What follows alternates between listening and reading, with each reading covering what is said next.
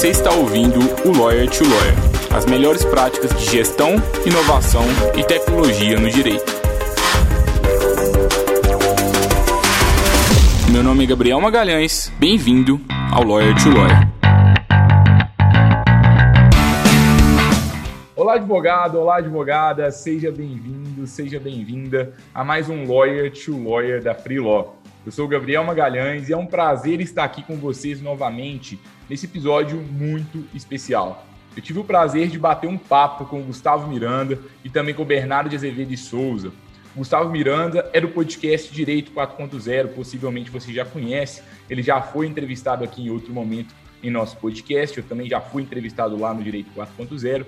E o Bernardo de Azevedo de Souza, ele é um dos fundadores do portal, é, do canal Ciências Criminais. O, o site do, do, Bernardo tem, assim, muitos acessos por mês, mais de 100 mil acessos por mês. Já bateu milhões de acessos aí né, em sua história. É, e nesse conteúdo aqui de, de hoje, né, a gente compartilha a nossa experiência como produtores de conteúdo. Então, se você quer produzir conteúdo na advocacia, se você quer crescer utilizando a internet, se você acredita nessa nova advocacia, você está no lugar certo. Conteúdo de hoje é uma troca de experiência. Você vai ver que existem várias formas para que você produza conteúdo. Entenda bem o seu estilo e a partir disso você vai conseguir é, se destacar na internet. Bom, vou sair daqui, fique já com o episódio, aproveite o conteúdo de hoje, compartilhe com outros colegas advogados, tá legal demais. Tchau, tchau. Olá a todos e todas, estamos aqui reunidos, eu, Bernardo Azevedo, Gabriel Magalhães e Gustavo Miranda, reunidos hoje para trocar experiências e informações sobre produção de conteúdo. Nós nos reunimos recentemente na nova rede social Clubhouse, né, trocando ideias, informações e criamos a sala Futuristas do Direito. Desde então temos nos reunido semanalmente e a ideia foi justamente trazer esse bate-papo aqui para compartilhar um pouco mais o nosso conhecimento, nossa trajetória sobre produção de conteúdos em, em sites, em redes sociais em podcasts e muitas outras plataformas que vemos que estamos trabalhando. Gabriel. E aí, Bernardo e Gustavo, como é que vocês estão? Tudo certo? É, começamos, a, começamos a nos, nos, tornar mais próximos ainda, né, nos, nas últimas semanas. Acho que está sendo bem bacana essa, essas novas tendências né, de conteúdo compartilhado. Cada um aqui tem o seu ambiente de produção de conteúdo, mas a gente vê que é, cada vez mais né, esse relacionamento, tanto entre produtores de conteúdo, é, tanto também com as nossas respectivas audiências, né? Isso agrega cada vez mais, então vai ser um prazer a gente compartilhar um pouco da nossa experiência, um pouco da nossa visão do que, que a gente está vendo aí para produção de conteúdo e em um dos nossos formatos preferidos, né? Porque nós três aqui, a gente já até conversou antes do conteúdo de hoje, a gente gosta muito de conteúdos que vão durar mais tempo, né? A gente, nosso bate-papo lá no Clubhouse, às vezes, é só quem estava ao vivo ali que, que escutava e acabava. Aqui vai ser um conteúdo que quem escutar daqui um ano, dois anos, ou quem assistir, vai poder consumir também, né, Gustavo? É isso aí, Gabriel.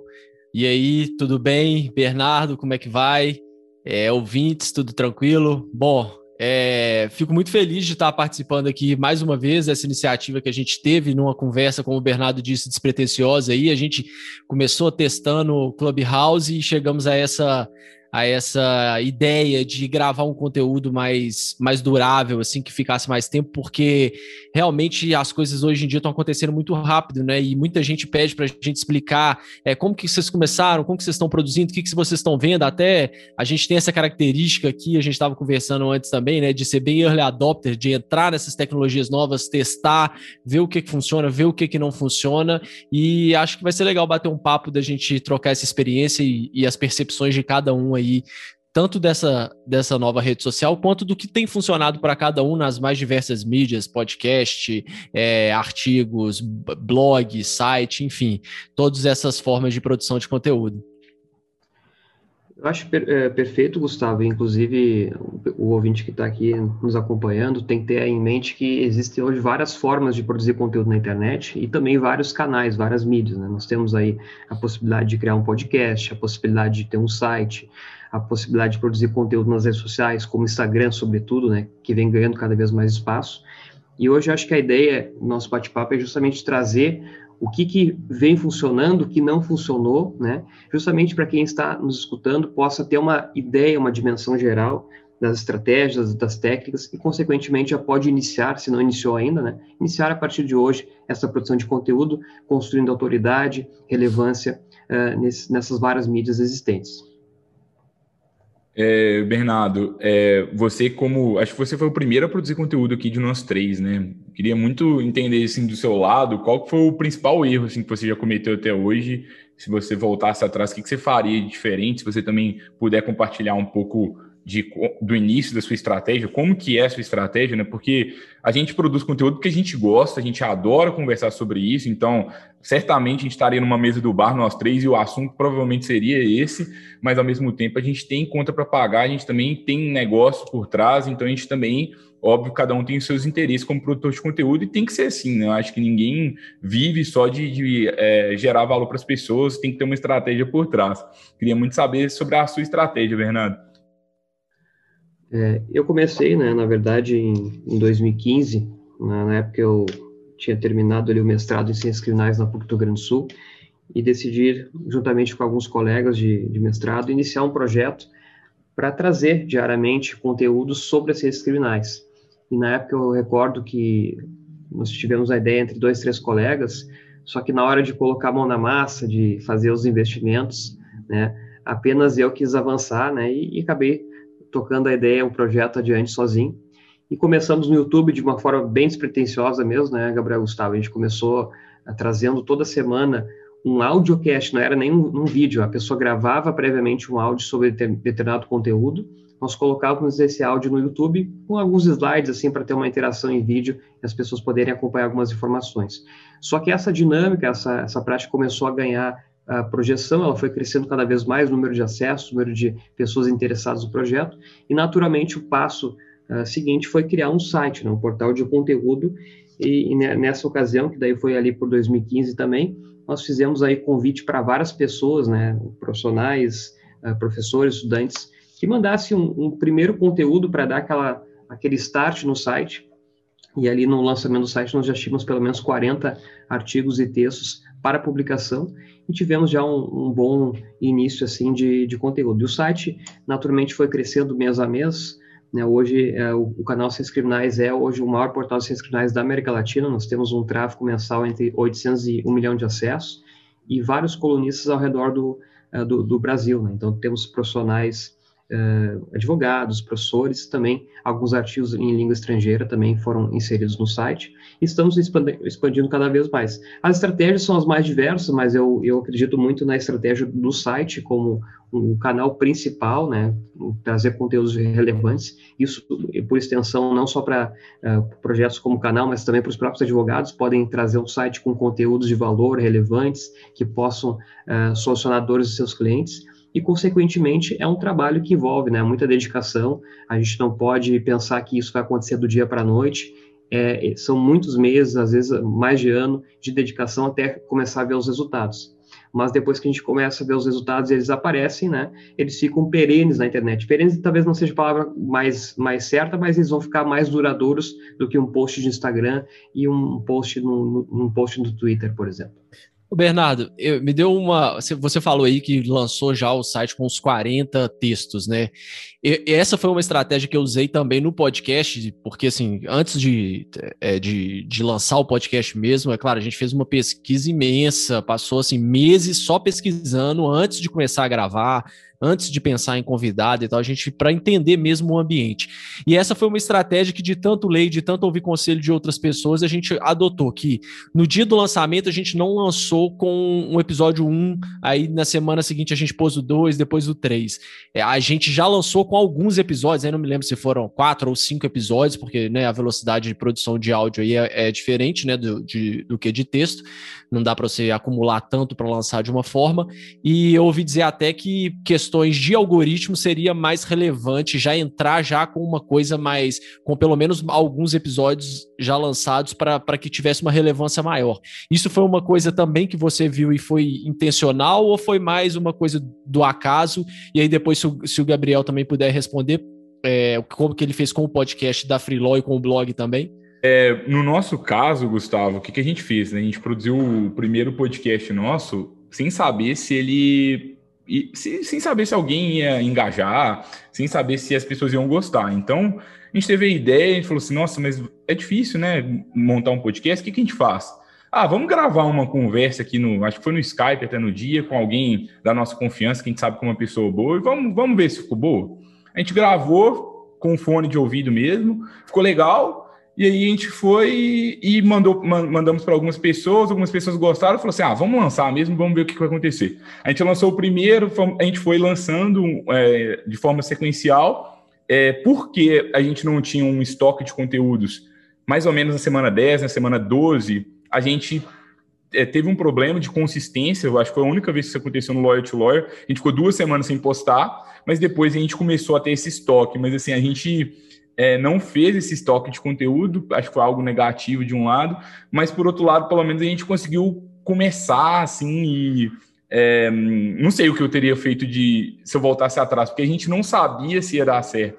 Mas é a partir do momento que teve a audiência, a gente foi e a gente é, foi criando esse estoque assim aos poucos, sabe? Eu acredito que é necessário até para ter um fluxo né, de, de informações relevante. Por exemplo, no momento que a gente inicia um site e já tem aquela folga com 30, 40 conteúdos, que foi o meu caso aqui, eu, eu já tinha uma programação que, olha, eu vou ter conteúdo para pelo menos um mês.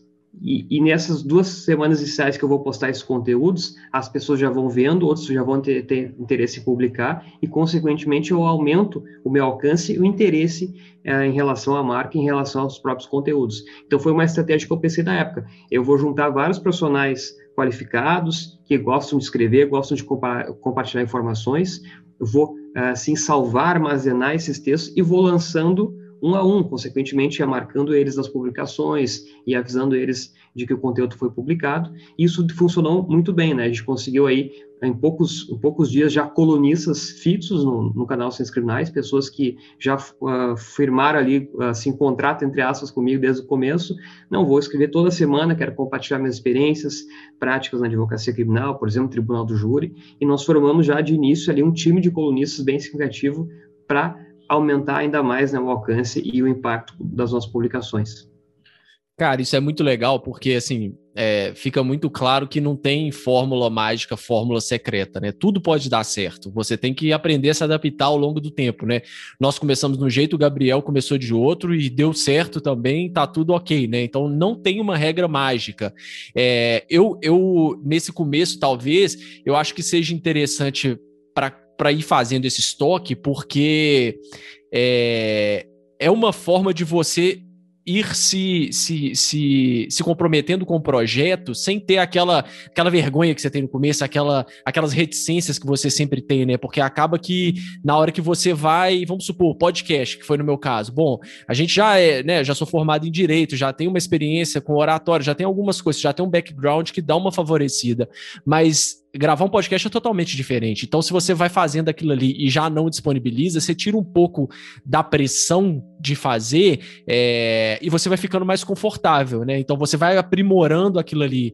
A gente, no começo do podcast, antes de divulgar, a gente mandava o episódio para pessoas de nossa confiança, que aí, querendo ou não, já era uma audiência assim, para eles darem palpite mesmo, darem feedback, o que, que ficou ruim, o que, que ficou bom, o que, que eles mudariam. Então, a gente foi aperfeiçoando ao longo do tempo. Mas a estratégia do Gabriel também é excelente. Às vezes, se ele não tivesse se comprometido a já disponibilizar de cara, talvez não teria saído do papel, né? É, que é uma, nosso... uma.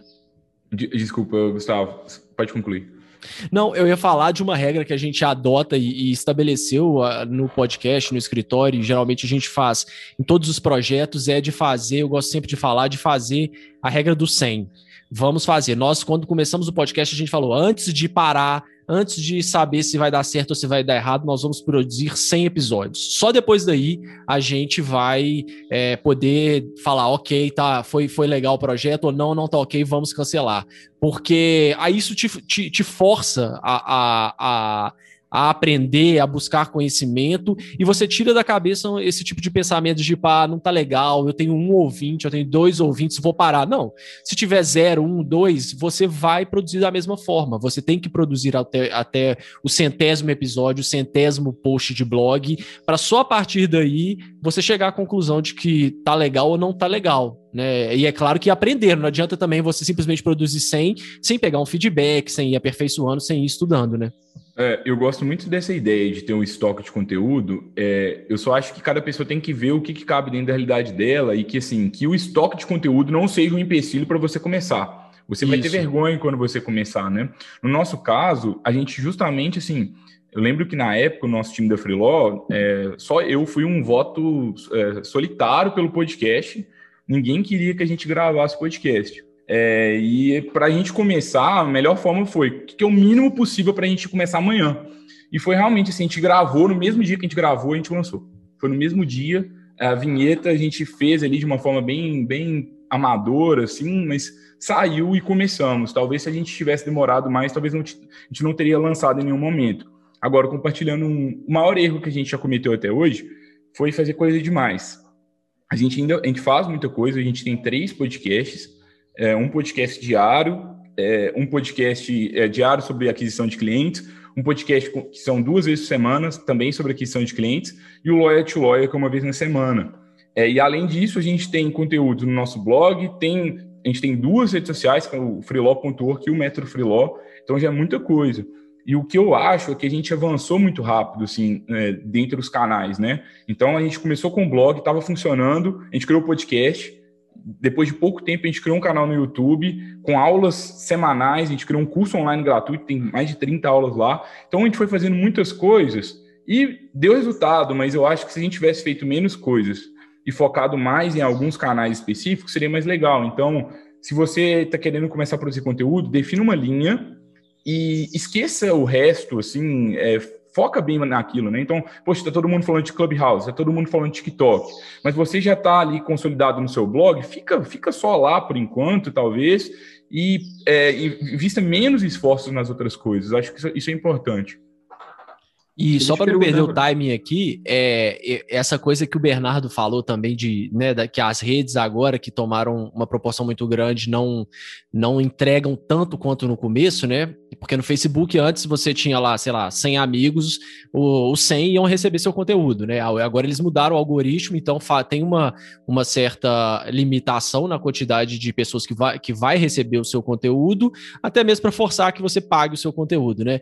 Mas é, eu vejo hoje o LinkedIn muito como esse Facebook de antigamente. Hoje o LinkedIn é uma boa oportunidade de divulgação, porque ainda tem pouca barreira das pessoas de receberem o seu conteúdo. O que, vocês acham disso? Vocês têm essa mesma coisa, percepção? Eu acho que tem uma outra coisa que o modelo de negócio do LinkedIn ele é diferente de todas as redes sociais, né? Porque além de ter o um modelo de publicidade, tem o um modelo de mensalidade, né? Que o usuário ele paga ali para ele é, para ele ser o, o LinkedIn Premium, né?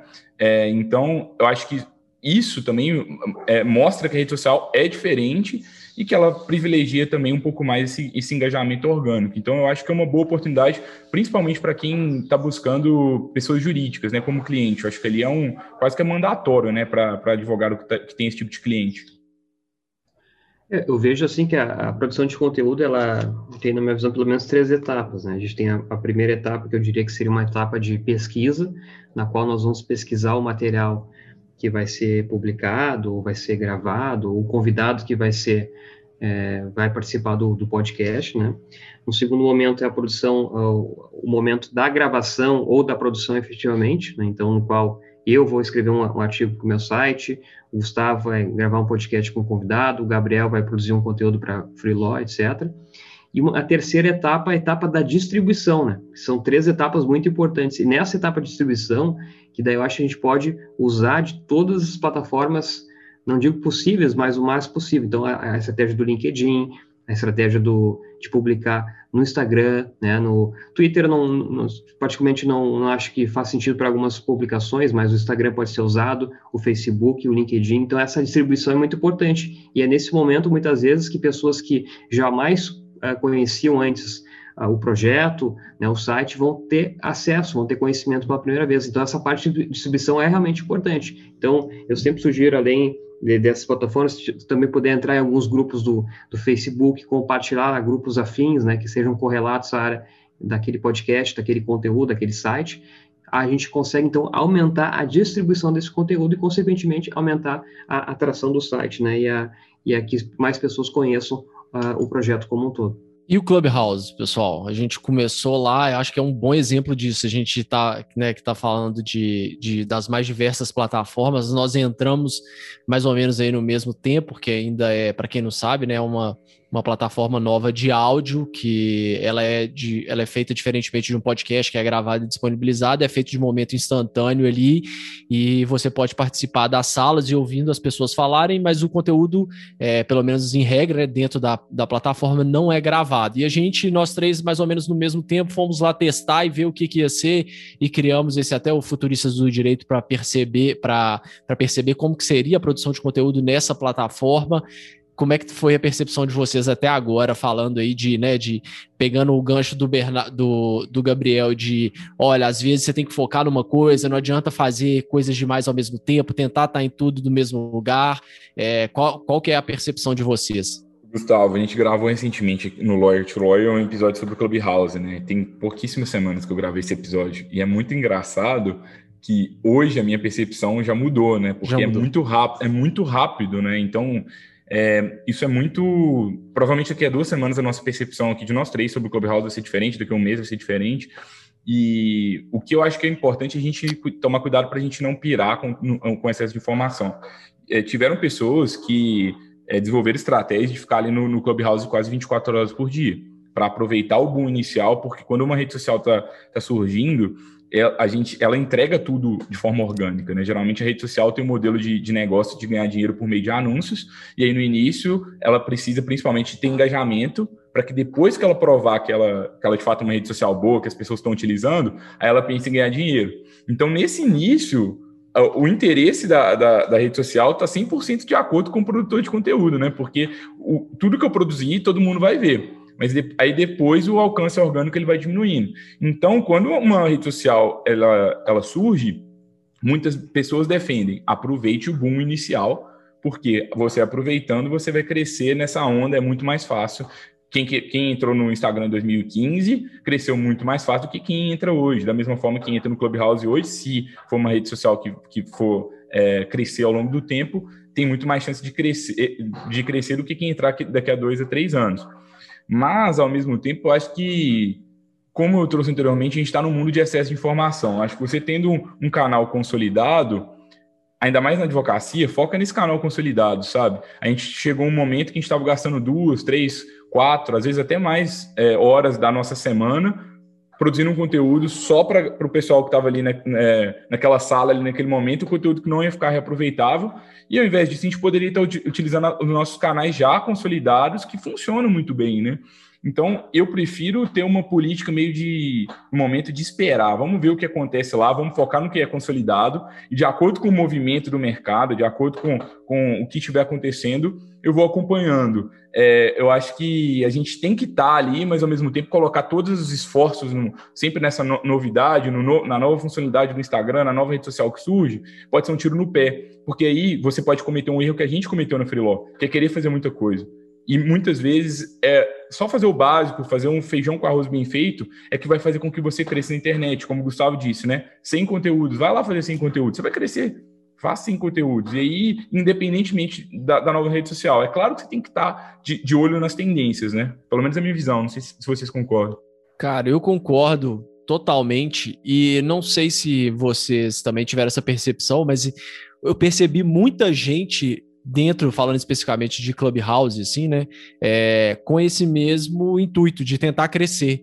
Então, uma coisa que era para ser no começo estava bem legal das pessoas, você é, tendo acesso a pessoas que, que a gente tem muita, é, muita felicidade nisso, porque a gente já consegue, porque a gente já tem alguns canais bem estabelecidos, a gente já consegue ter acesso a determinadas pessoas e determinado tipo de conteúdo com maior facilidade facilidade, mas ali, para às vezes no dia a dia, quem não tinha essa, essa possibilidade, estava pegando pessoas muito boas ali, dando uma palestra de uma hora, um conteúdo extremamente bacana e conseguia aproveitar. Mas ao longo das semanas, o que eu percebi é que houve uma. mudou um pouco a mentalidade, estava todo mundo meio que querendo. É, é, fazer a sua presença ali no Clubhouse, sabe? As palestras deixaram de ser mais sobre o conteúdo e era um tentando é, meio que se promover assim, né? Que não tem nada de errado, mas virou muito a chave para mim na plataforma e, e, a gente sabe que essa questão de horas, como você falou, Gabriel, é muito importante. Então, às vezes, a gente vai despender uma quantidade muito grande de horas numa coisa que, que não tem muito retorno, eu poderia utilizar em outra plataforma que daria mais retorno e que o conteúdo ficaria ali, tipo, para sempre. Então, assim, a minha visão de Clubhouse hoje, né, com a ressalva do que você mesmo falou, que semana que vem pode mudar, é que é uma rede social, como qualquer outra, que pode ser utilizada de uma forma legal, como um extra para um planejamento mais sólido. Às vezes você vai colocar ali, sei lá, é, seus clientes premium, tendo acesso a um conteúdo que você vai fazer uma vez por semana só para quem é, faz um pagamento mensal, enfim, é, usar a criatividade para explorar essa rede de uma forma mais inteligente. Agora, de ficar ali o tempo todo produzindo conteúdo, um conteúdo que é muito é, que evapora muito fácil, eu também eu estou vendo hoje com muita ressalva. Eu também tenho essas impressões semelhantes de vocês. A, a, a, inclusive, a minha primeira impressão da, do Clubhouse foi, assim, vi com certo descrédito, pensei, ah, mais uma rede social, né, assim como tantas outras que já surgiram, mas confesso que, estando ali poucas horas, já, eu já gostei do formato. No início eu me dediquei bastante, fiquei algumas horas lá para conhecer mais o potencial da plataforma, entender mais a dinâmica das salas, e eu percebi que no início, assim, né, e essa impressão, eu acho que tem pouco mais de três semanas, já, já mudou, né, mas há três semanas atrás, eu já estava vendo com muito bons olhos essa plataforma, como possibilidade as mais variadas de poder crescer lá dentro, poder ter, criar salas de conteúdos de valor, enfim. E agora a gente percebe, né, um, talvez um movimento ou uma baixa adesão que está caindo cada vez mais, ao menos aos meus olhos ali, pelo que eu tenho percebido, eu tenho acessado a plataforma ah, para conferir se tem algumas salas, não está tendo mais aquele aquela hype, aquele boom inicial que tinha, então eram salas com muitas pessoas compartilhando informações, conteúdos.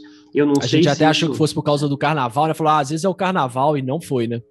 Exatamente, a gente pensou que fosse o carnaval. Passado o carnaval, quer dizer, a, a, se mantém essa, essa pouca adesão, essa baixa adesão. Então, assim, ainda, claro, é, é muito, muito nova a plataforma, a gente está ainda com umas impressões parciais, né, porque a, é, a plataforma está se, se construindo, mas eu vejo, assim, que é interessante estar lá, né, ter, ter um pé lá para conhecer, eventualmente construir uma, uma, uma presença, mas como o Gabriel apontou, não dedicar esse número X absurdo de horas, como alguns profissionais fizeram, né, de estar quase 24 horas dentro da plataforma, apostando todas as, uh, as fichas num local só. Né? A gente pode talvez, focar.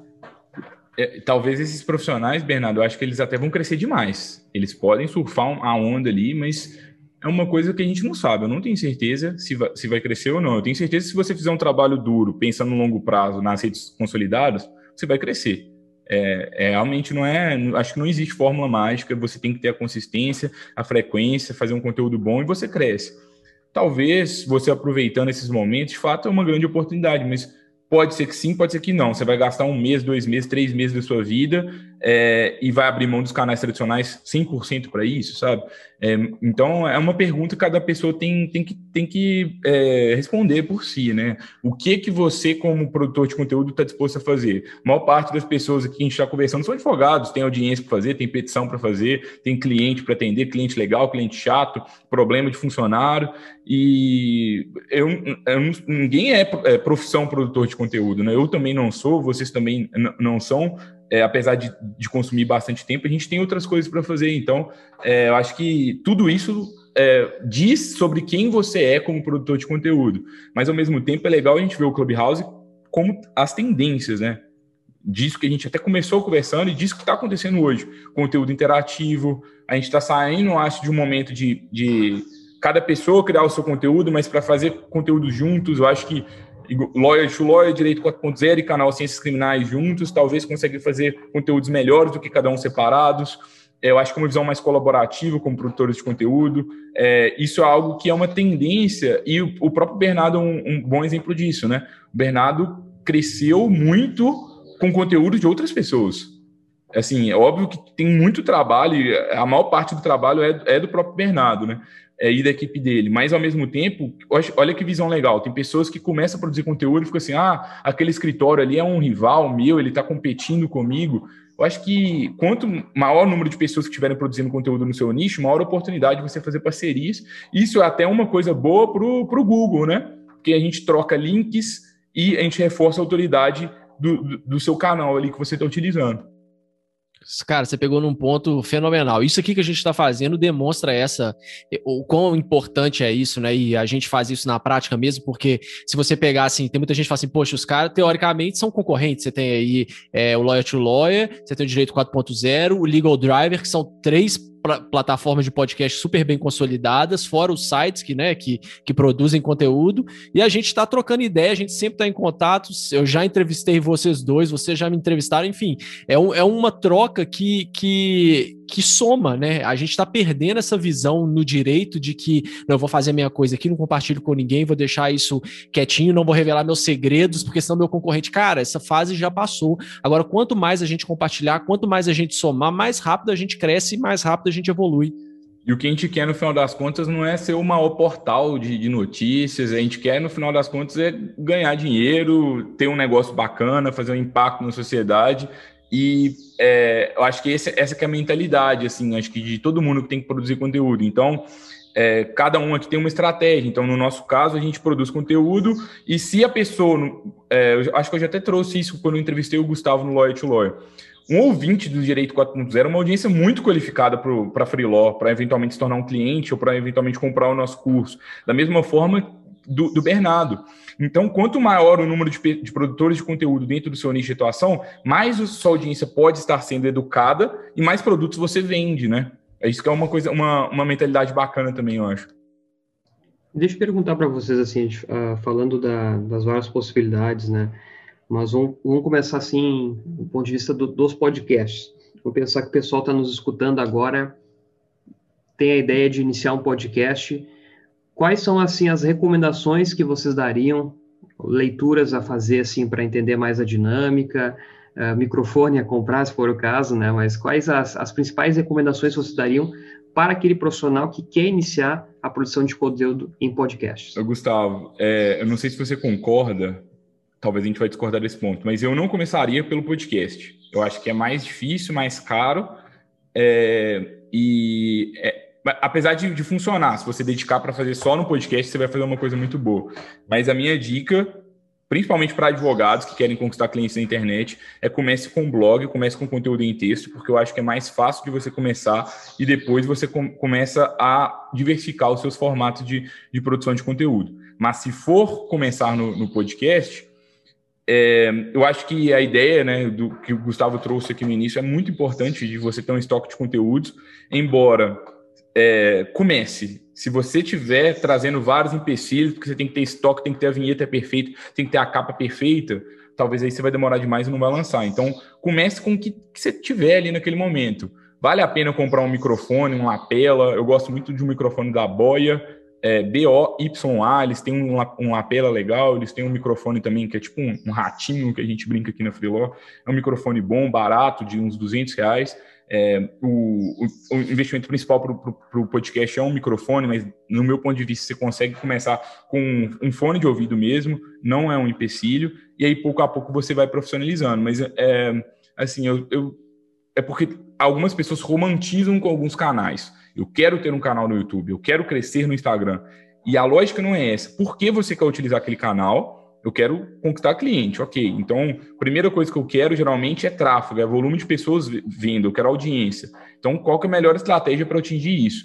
E a partir disso você cria a sua estratégia. Então, ao invés de pensar, quero crescer no meu podcast, eu quero crescer o meu, meu público, meus clientes. É, é, sempre a mentalidade que eu tenho. A gente nunca teve a pretensão de ser o maior blog do Brasil, o maior podcast do Brasil. A gente sempre teve a, a pretensão de pegar todos os nossos esforços e fazer com que isso gere mais dinheiro para a empresa. Cara, não, não discordo de você. É... O que eu acho é o seguinte: no, no, nosso caso, a gente optou pelo, pelo podcast porque a gente percebeu uma puta oportunidade de mercado, sabe? É Não acho também, e isso a gente já começou o podcast é, em 2019, a gente já queria ter começado antes, a gente demorou em 2019 a começar. Então, essa coisa do erro, ah, deveria ter começado antes, eu compartilho um pouco disso, porque você fica nisso. Essa romantização que, que o Gabriel falou, ela, ela acontece demais. A gente se apaixona por, não, então agora eu vou pesquisar o melhor microfone do planeta Terra para eu gravar o podcast aqui. Aí você perde semanas pesquisando sobre microfone, sendo que nessa semana você poderia ter feito coisas muito mais úteis. Então, assim, é, realmente, eu não olharia o meio, a não ser que que, que, tivesse essa percepção que a gente viu, poxa, o podcast vai estourar, já estourou lá fora, com certeza vai estourar no Brasil, porque a gente tem essa, eu gosto de falar muito essa bola de cristal, né, Brasil e Estados Unidos e Europa, você, você olha lá fora, podcast está estourado em 2018, já tinha, sei lá, quatro anos que o podcast estava estourado lá fora, três anos, não sei. Então você olha e fala assim, cara, não tem jeito, tá crescendo, tem muita gente produzindo conteúdo, uma hora vai chegar aqui. Então por que que a gente não aproveita e, e, e tenta se posicionar dentro desse veículo para depois pensar em outras coisas? Então essa foi a estratégia que a gente usou, a gente aproveitou o momento. Que a gente poderia, inclusive, usando o exemplo aqui do Clubhouse, poderia, inclusive, entender que, cara, agora é Clubhouse, vamos lá, vamos, vamos aproveitar e a gente está vindo aqui, pelo menos nós três percebemos que no momento com o que a gente pretende e como estratégia não é não é a mesma coisa. Então a gente está, Bernardo falou, coloca um pé lá no, no Clubhouse, eu colocaria uns dedos assim, não colocaria nem o pé todo lá dentro, colocaria só os dedinhos lá. É, mas é isso. Se você vê é, é, que tem uma oportunidade, vá. Agora a primeira pergunta é para quem? Para quem e para quê? Você quer produzir conteúdo? Que tipo de conteúdo? É, onde que está essa pessoa? Ela gosta de ler, ela, tá, ela gosta de ouvir, ela gosta de ver vídeo, o assunto também manda muito, esse assunto dá para ser produzido. Porque imagina assim, é, falar de visual law num podcast. É difícil, cara. Dá para fazer? Dá para fazer. Tem podcasts legais, tem podcast. A Ana Holtz, que eu já entrevistei também, tem um podcast sobre legal design, sobre visual law, é, que é muito legal mas é difícil. Talvez, é, dependendo do tema, um outro meio seja muito mais interessante para você explorar. Faça um site, faça um e-book, é, post de blog o tempo todo e tal. Então, e mescle com um pouco de áudio, né? Então, é, eu acho que essas perguntas têm que ser feitas antes para que e para quem que você quer fazer. Você respondeu essas perguntas, não romantize, esquece. Ah, podcast. Cara, não se apegue ao meio. Se você tiver uma consistência e produzir um conteúdo de qualidade, você vai crescer. Não tem erro. Isso aí eu te garanto, você vai crescer. Então pense nisso e aí sim, depois você começa a dedicar um tempo. Mas dedica um tempo, né? A gente chama no, no mundo das startups de MVP, né? É o produto mínimo viável. dedica o mínimo de tempo possível. Pega alguém que seja referência e, e, pesquisa o que, que essa pessoa está usando, não perde muito tempo, não. Ah, você precisa comprar um podcast, você precisa comprar um microfone de 5 mil reais para começar um podcast? Não, não precisa. Começa com um, um, que seja razoável, porque também se a qualidade for muito ruim, o cara perde a paciência de te ouvir. Às vezes você vai perder um ouvinte não pelo seu conteúdo, porque você está começando ali, ainda não é uma referência. Talvez, é, se o cara ouvisse uma pessoa super famosa com um áudio ruim, a pessoa ainda releva e, e escuta. Agora, uma pessoa que está começando agora e o áudio ainda é ruim, a chance de você perder o ouvinte é muito grande. Então, gasta mais ou menos, gasta de uns 400 reais no, no, microfone que seja razoável, que não é o melhor de todos, mas vai te entregar um conteúdo muito bom. Então, eu, eu, eu concordo com você, Gabriel. Se o, se o conteúdo for mais adequado para texto, vá para texto. Não romantize o meio. Acho que você resumiu super bem qual que é a moral da história. É, a maior parte dos advogados não faz bem o marketing, sabe? Eu acho que é, a gente está muito atrasado, sabe? Por exemplo, eu falo, a gente fala muito sobre SEO, né, lá no, no método Freelaw.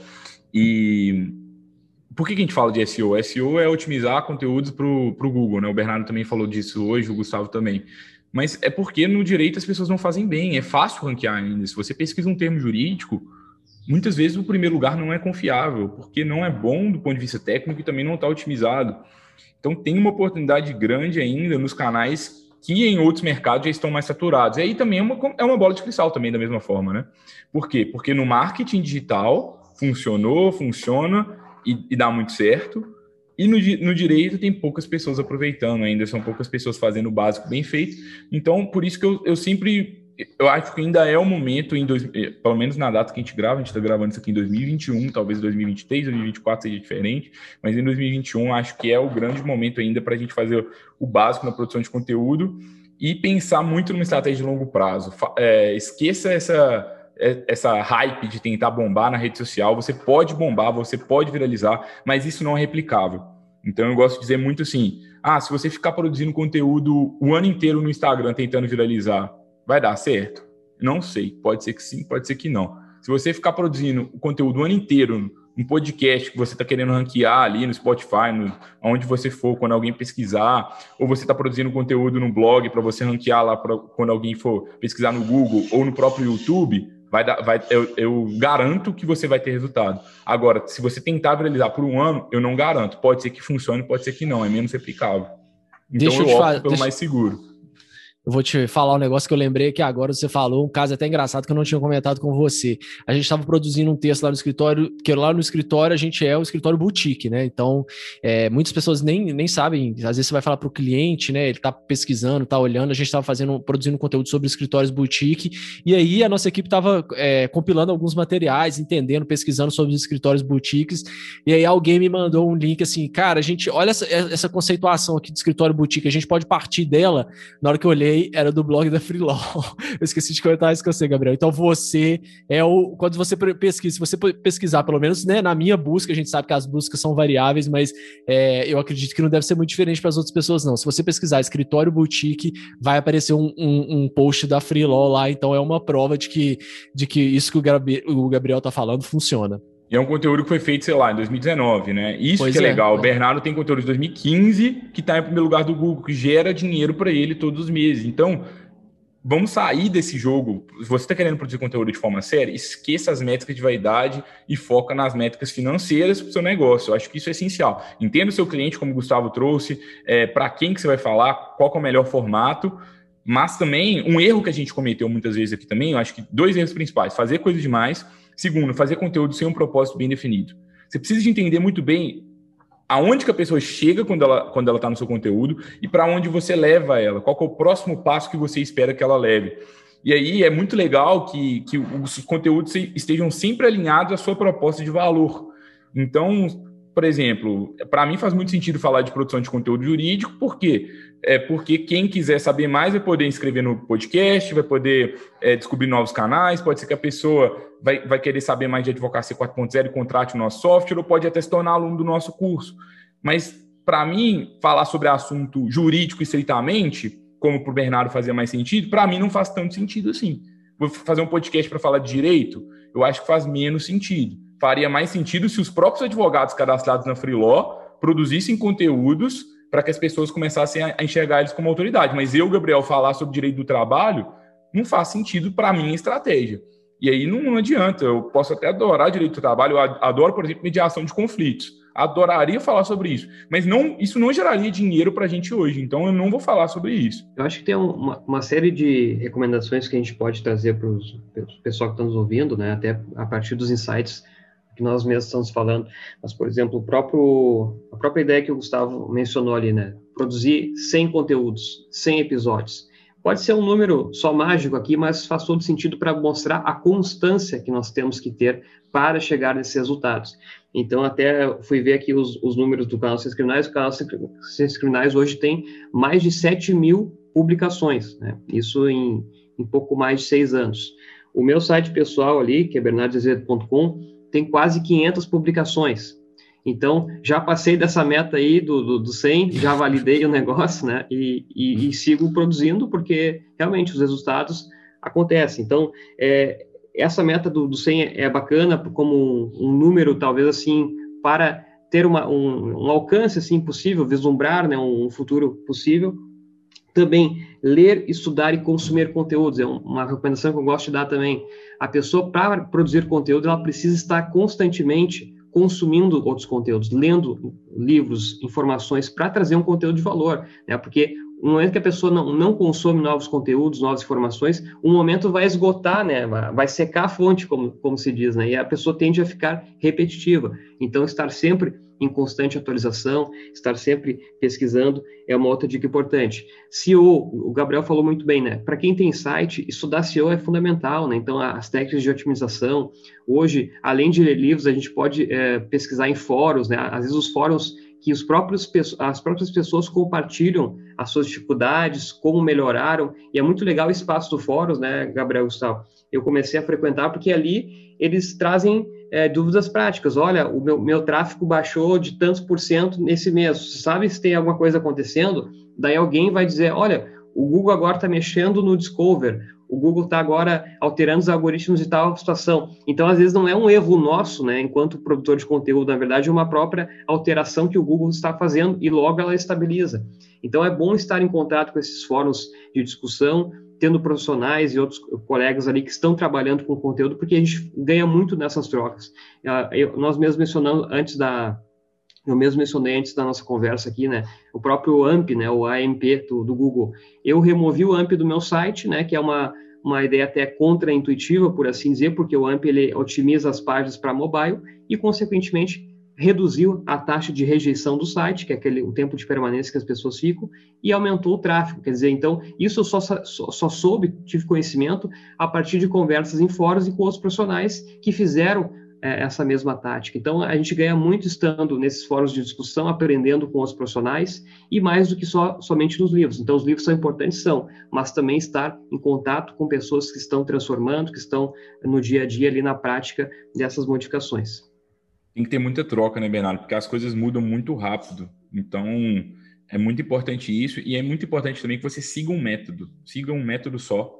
É, então, quero crescer no podcast, fica só com ali os gurus, de, de, as pessoas que você, que você confia, que falam sobre isso, e siga aquilo.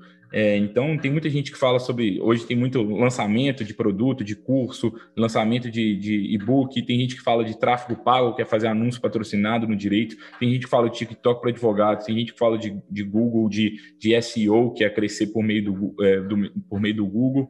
Eu acho que você precisa de entender. Dentre todas as opções, tudo isso são opções para que você cresça, para que você conquiste clientes. É o principal. Qual que você gostaria mais? Qual que mais se identifica com você? Ah, não, eu gosto, eu me sinto muito confortável com vídeo, eu adoro vídeo, eu acho mais fácil. Talvez pode ser o YouTube. Ah, não gosto tanto de vídeo, quero fazer uma coisa mais sóbria, talvez pode ser texto.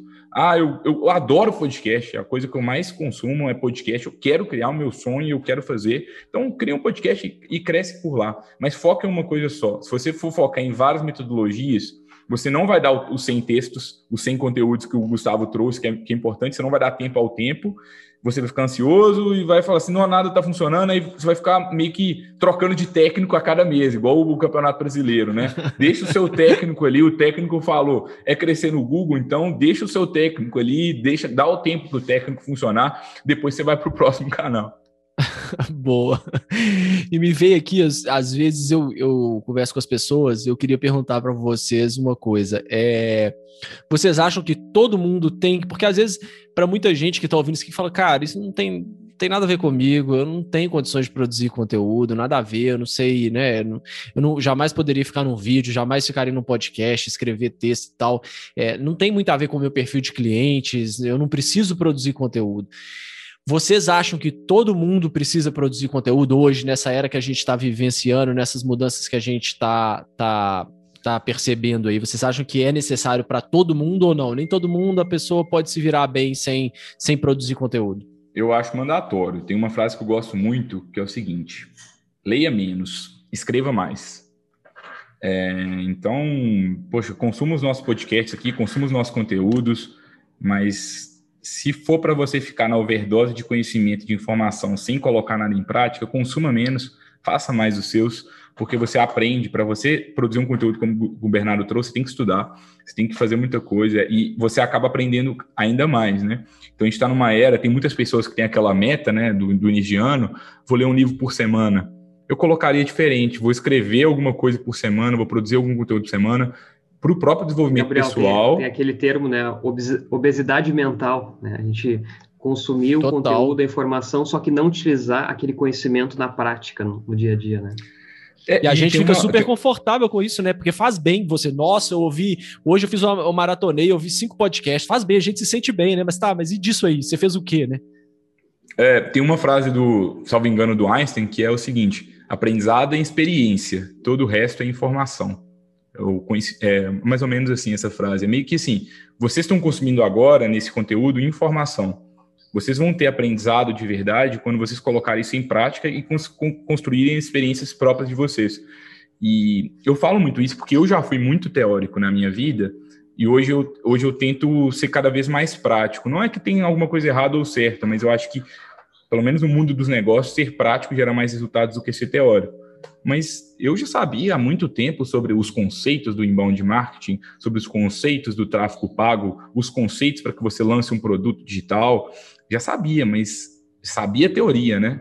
Sabia informação. Então, muitos de vocês, talvez aqui, já são especialistas, doutores em marketing, mas nunca produziram conteúdo.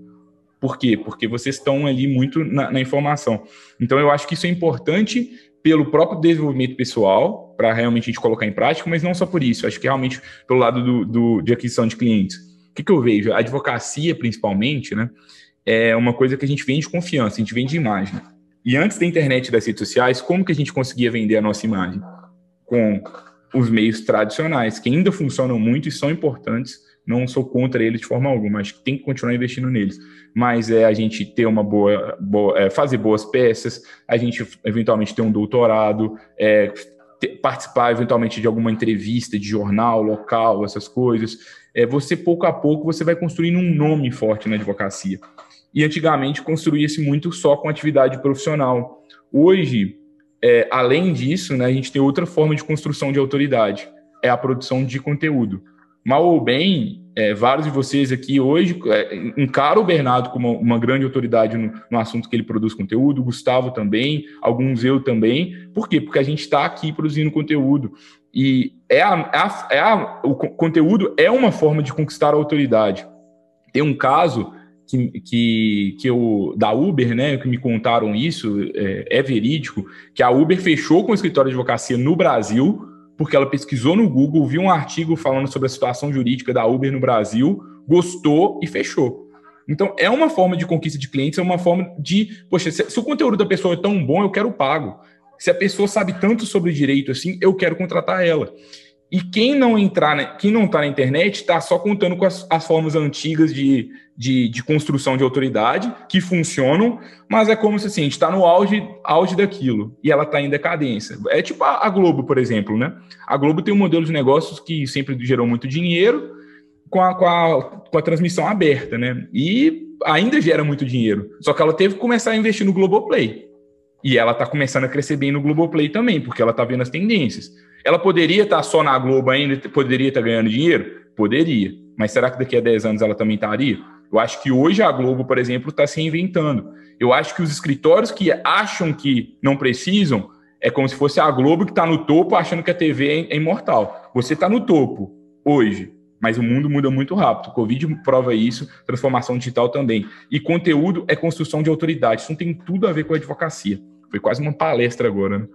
oh, mas foi maravilhosa. Vou bater palma aqui. Resumiu, resumiu bem, cara. É, concordo 100%. Então, pessoal, a gente encerra aqui o nosso episódio especial, o primeiro, provavelmente, de muitos né, das nossas conversas. E deixo o questionamento aqui para o pessoal que está nos ouvindo: o que, que vocês estão fazendo hoje na produção de conteúdo? Vocês já estão lidando com isso? Estão estudando técnicas de produção de conteúdo, estão realizando isso na advocacia, nos seus escritórios, ou mesmo num projeto mais amplo que não leva o nome do escritório. Nos contem aí nos comentários, na, nas publicações, vai ser um prazer estar em constante diálogo com vocês também, porque a gente traz aqui as nossas visões, que não são as mais corretas, mas a gente traz o que funcionou para nós, né? Então, acho que se tratando de produção de conteúdo, é muito isso. O que funciona, o que não funciona, às vezes pode funcionar por um nicho específico, às vezes pode não funcionar para outro, mas a gente compartilha aqui os nossos aprendizados e o que realmente deu certo, né? Mas Vai. eu deixo para o Gabriel, então, fazer as suas palavras finais e o Gustavo também. Obrigado, Bernardo. É, eu já vou fazer minhas palavras finais, mas eu tenho uma pergunta para você. Que que você é, quais são seus planos de produtor de conteúdo para 2021? Queria compartilhar os meus também. Que, quais são suas apostas? Que resultados você quer alcançar assim agora, assim, que está na sua, na sua meta? E eu vou, vou, vou trazer minhas considerações em seguida. Perfeito. Bom, agora que eu descobri né, que o, algumas uh, eliminações de, de AMP, por exemplo, podem impactar significativamente no meu o tráfego do meu site, eu vou potencializar ainda mais. Então, agora no canal Criminais, nós estamos já com duas pessoas full time só produzindo conteúdo, né? Então, trazendo notícias jurisprudências, julgados dos tribunais, também informações sobre a área criminal. No meu site eu vou continuar escrevendo, produzindo conteúdo diariamente, tem dado muito certo ali, estou recebendo feedbacks diários de profissionais de todo o Brasil, recebendo convites para palestras também, uh, e próprias parcerias na advocacia, então tudo está fazendo sentido e convergindo para o meu propósito, e ao mesmo tempo auxiliando então profissionais, estudantes que queiram compreender esse novo mundo de direito que a gente está experimentando, acelerado, com tecnologia, com inovação, e é o momento de a pessoa estar antenada para tudo que está acontecendo. Então, meus planos é seguir firme, né, Gabriel Gustavo, produzindo conteúdo, sempre mantendo a constância e resiliência, são palavras fundamentais aqui para quem se dedica a produzir conteúdo, não esmorecer, né, não desistir, seguir uh, insistindo, porque os resultados vêm, né, questão de tempo, mas eles vêm. Legal. É, eu acho que a gente, acho que nós três vamos estar na mesma pegada, assim, mais ou menos. Eu me espelhando um pouco no, no Bernardo, é, eu quero com, começar a contar agora em 2021, né? A gente está com planejamento de, de colunistas dentro do, do, blog da Freeló e a gente quer que os próprios profissionais cadastrados na nossa plataforma, né? Eles comecem a produzir conteúdo para que a gente ajude eles a, a, fortalecer a marca deles e consequentemente, consequentemente a nossa, né? Porque se um profissional ele, ele é. As pessoas começam a considerar ele como especialista naquela área, as pessoas vão querer contratar ele pela plataforma. Então, a gente, que nós somos uma comunidade, a gente quer. Porque hoje, até hoje a Freeló produziu muito conteúdo. A gente quer agora começar a ser facilitadores para que outras pessoas comecem a utilizar os nossos portais também, para que elas comecem a produzir conteúdo. E a gente tem dois desafios. Tem o desafio da Freeló, e aí o principal é tráfego, aumentar tráfego. Hoje a gente está com 10 a 15 mil visitas mês no nosso site e a gente quer subir esse número 10 vezes até o fim, até o fim de 2021, chegar em 100, 150 mil mês. É, e também passar mais autoridade e a, fortalecer a imagem dos profissionais, que é uma métrica mais qualitativa. E do, la, do outro lado, né, no nosso outro produto, a gente tem um curso de marketing jurídico. Então, esse é um desafio, a gente conseguir trabalhar os dois canais ao mesmo tempo, mas é a gente também começar a se posicionar para palavras-chave importantes relacionadas a marketing. Antigamente elas não eram importantes, agora a gente também quer começar a lutar pelas primeiras posições dentro disso e manter a consistência. Três podcasts é uma coisa louca, eu não sei como que a gente prometeu isso, mas tá, tá, tá dando certo, tá saindo. Deixa eu aproveitar o seu gancho, Gabriel, e, e falar assim, eu, para quem ouve, às vezes não tem noção do que, que é, vamos falar especificamente do podcast, né? E aí também para produção de texto acontece mais ou menos da mesma forma, mas para podcast eu sempre brinco também de que no começo, se eu soubesse o tanto de trabalho que dava, eu provavelmente não toparia a ideia, porque você tem que aprender tanta coisa, você tem que aprender de áudio, tem que é, identidade, formato, distribuição, como que você vai fazer, aí você tem que conseguir os convidados, criar pautas, enfim, é uma infinidade de coisas que acontece também no texto, né? Você vai ter que mexer com WordPress, SEO, é, verificar a relevância de qual tipo de conteúdo que você vai produzir produzir, enfim, milhares de coisas para fazer. Então, é, realmente é três podcasts, eu imagino que deve ser um, um, um caminhão de, de tarefas para fazer. Mas falando um pouco aqui do que, que a gente está planejando agora, a gente está expandindo a nossa equipe também para fazer algumas coisas é, maiores. A gente vai começar também a produzir através de vídeo, para quem tem muita gente que pediu vídeo, a gente vai começar a produzir vídeo no YouTube. É, Spotify, assim que liberar também, né? Já tem alguns podcasts maiores no, no Spotify que já estão com vídeo. É, mas acho que de grande, de maior impacto vai ser sempre continuar crescendo o podcast, porque até 2020 a gente conseguiu ranquear muito bem nós ficamos entre os 30 maiores podcasts de tecnologia do país, entre os 20 maiores de carreira. Então, a gente precisou agora se estruturar para 2021, aumentar a nossa equipe para auxiliar nesses trabalhos que são trabalhos aí de que as pessoas às vezes não percebem, nesses né? de distribuição, de criação de, de, de identidade visual, de, de comunicação, enfim, de várias outras coisas, de agendamento, de pautas, etc. Então, a gente está expandindo para que a gente consiga dar conta desse desse volume e continuar produzindo com a qualidade que a gente gosta. Então, acho que para a gente 2021 vai ser mais um ano de profissionalização ainda mais para que a gente consiga produzir um conteúdo com mais é, com mais, como é que eu posso dizer assim, com mais, com mais presença, mais interação com o nosso público e, e é isso, cara. Acho que para 2021 pro, promete muita coisa legal para os nossos ouvintes também. Então é isso, pessoal. Acho que foi um bate-papo muito bacana. Uh, eu quero fazer mais com vocês desses. Vamos aguardar a resposta do público. Público gostou também, né, os nossos ouvintes. Mas vai ser um prazer aí estar trocando experiência. Acho que tem muito a contribuir, né? São uh, juntos aí nós temos muitos anos somados de experiência na produção de conteúdo. Então tem muito a contribuir e divulgar aqui em forma de, de podcast, em forma de episódio.